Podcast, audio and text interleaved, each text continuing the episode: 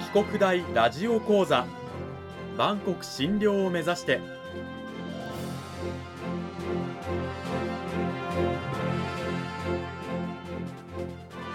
番組タイトルにある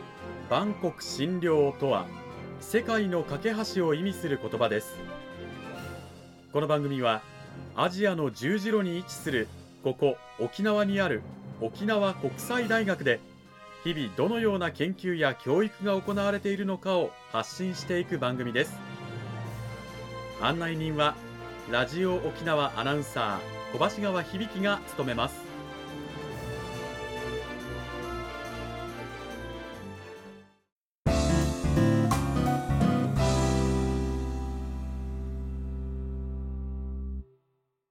今週からは2週にわたって沖縄国際大学経済学部地域環境政策学科の大ソクピル先生を迎えてお送りします。大先生よろしくお願いします。はいよろしくお願いします。本編に入る前にまずは大先生自己紹介の方をお願いいたします。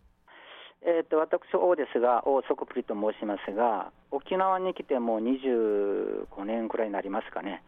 私はまあ東京とか北海道で勉強をしまして、うん、えー、沖縄に今あの来てですね今沖縄国際大学で研究と、うん、えー、講義をしているところです。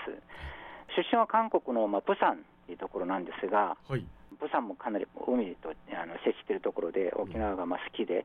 小型船舶免許1機も持ってて、えー、えー、まあ、海を楽しもうかなと思っておるところです。先生のあの専門の研究はどういったところなんでしょうか？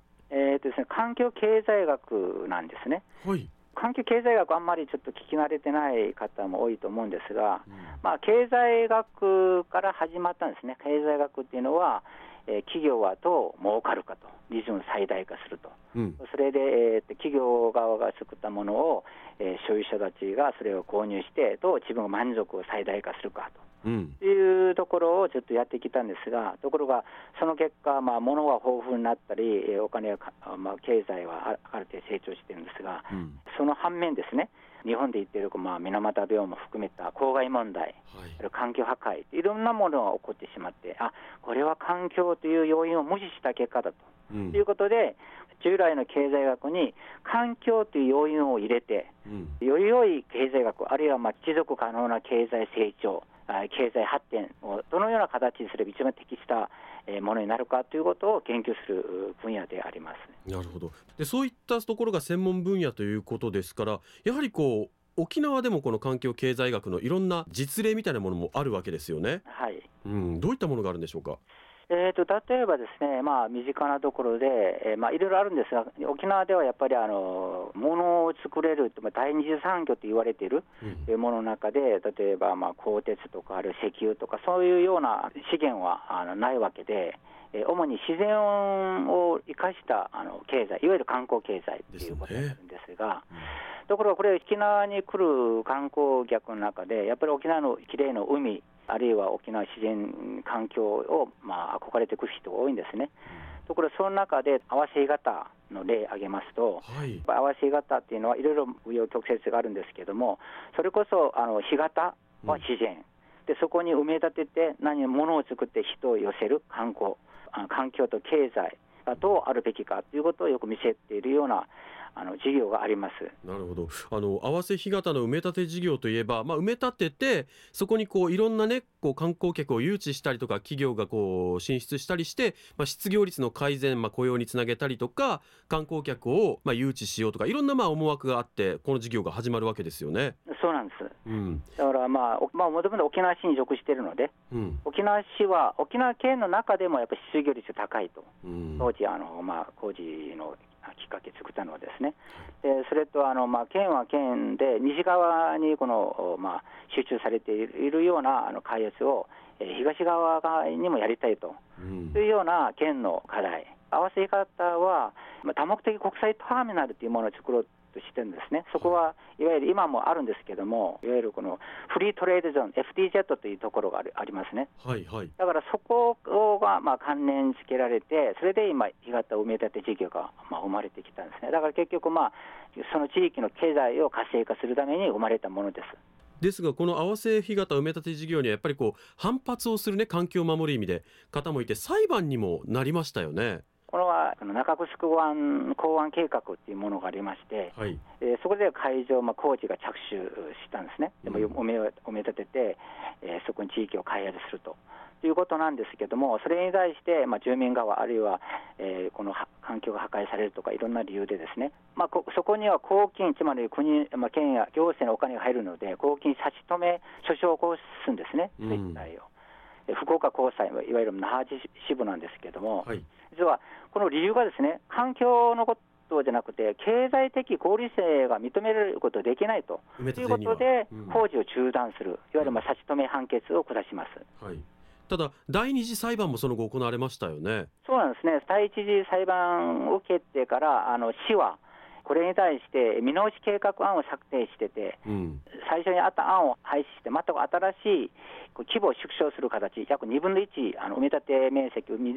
半分ぐらい縮小した形で、まあ、うん、えーと、それ新しい中城湾港湾計画を出します。でそれで、それで、まあ、これまた、えー、工事をまた再開することになって、うん、えー、それでまた住民側はまたそれを訴訟を起こします。うん今度はまた経済的効率性が認められると,、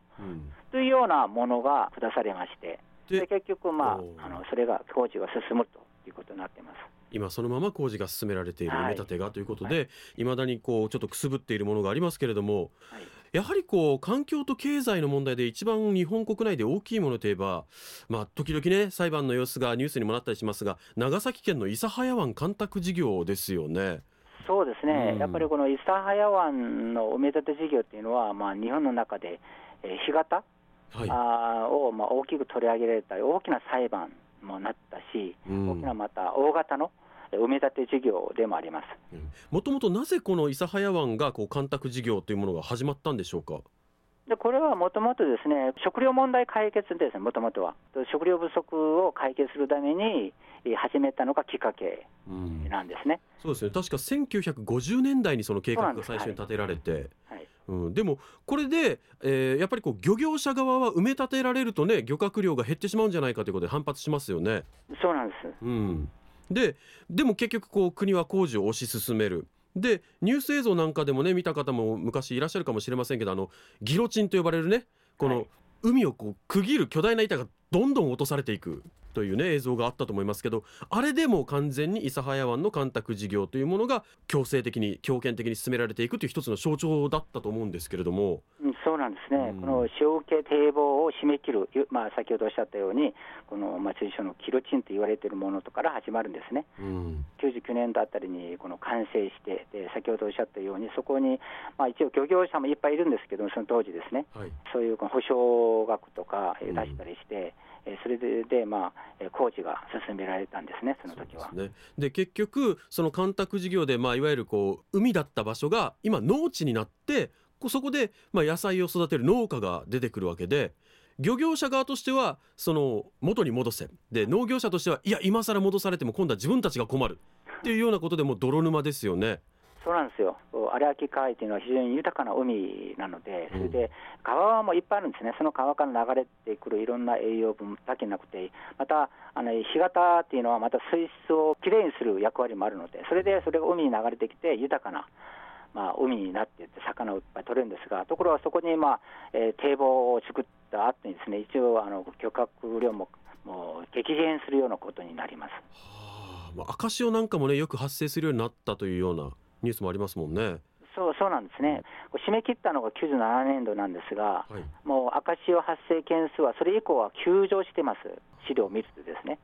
だからそれ明らかにその影響であることは確かであるただこれに関していろいろ、まあ、あのこの科学的けんあの知見とか、あるいはそういう根拠と持っていろいろ裁判してるんですけども、いいずれにしても、まあえー、この環境の影響によって、やっぱりこの赤潮や、あるいは海の影響というのは明らかにあったと思うんですね。結局こう漁業者側は塩受けのね堤防も開けろと。の農業者側はいや開けるな。で対立してますけどもともとはあの公共事業ですからあの責任は国にあると思うんですけれども国にやっぱり翻弄されて地元がいるという状況なんですよね現在も。そうなんですねあの締め切った後は農地を作ったわけだからそこでまた農業用水を使ってて、それ農業、今現在もやってると思うんですけども、それによって漁獲量が減るもんだから、うん、漁業者は裁判を起こす、つまりところに開門すると、つまり川の流れの水をですね海まで流せって言ってるんですけど、県にもすでにもう農地ができてて、そこ畑で野菜を作っている農家から見ると、これはもう開けてしまうと、また塩害で海の水が入ってくるので、うん、それで猛反発して、お互いに対立しているような状況で裁判で。ところ実は先ほどあのおっしゃったように、やっぱりここに国が進めてきたわけだから、うん、まあ、そこで国の顔が見えないと。うん、だからあの、あたかもテレビとかニュース見ると、この営農者とこの漁業者との対立に見えるんだけど、このやっぱり始めたのは国なので、国が何らかの形で解決するような形しないといけないと思うんですね、実は。うん。ただその着地点といいますか、まあ、和解の、ね、仕様がいまだに見えないということでやはりこう国の政策に翻弄されてきた、まあ、象徴的な公共事業と。本当におっしゃる通りです、ね、うん、ということなんですよね。この時間は沖縄国際大学経済学部地域環境政策学科のオ・ソクピル先生にお話を伺いました。オ先生どうもありがとうございました。はいどうもありがとうございます。さあオ先生今週はまあ沖縄と日本それぞれのまあ埋め立て事業干拓事業から見るまあ環境と経済のお話をしていただきました、えー、それを受けて来週はどういったお話を聞かせていただけるんでしょうか？そうですね。合わせ方もそうだしまた諫早湾もそうなんですけども実は私は流れる水を止めないと。っていうのはもちろんま止めたりして立水したり治水するんですが、はい。えーと、それに関して、まあ、たまたま韓国でこの小系の堤防をですね開けたところがあるんですね。開けてからですね新たなまあ事業、新たな地域の発展という例があるので、チェマン郡とあるいはシワ法というんですけども、その事例をあの紹介しながら、えー、どうあるべきかという環境と経済に関してですね、うん、そういうものをちょっと考えてもらいたいなと思います。来週は韓国の事例をご紹介いただけるということで今週は沖縄国際大学経済学部地域環境政策学科のオ・ソクピル先生を迎えてお送りしました。オ先生来週も引き続きよろしくお願いします。いやこちらこそよろしくお願いいたします。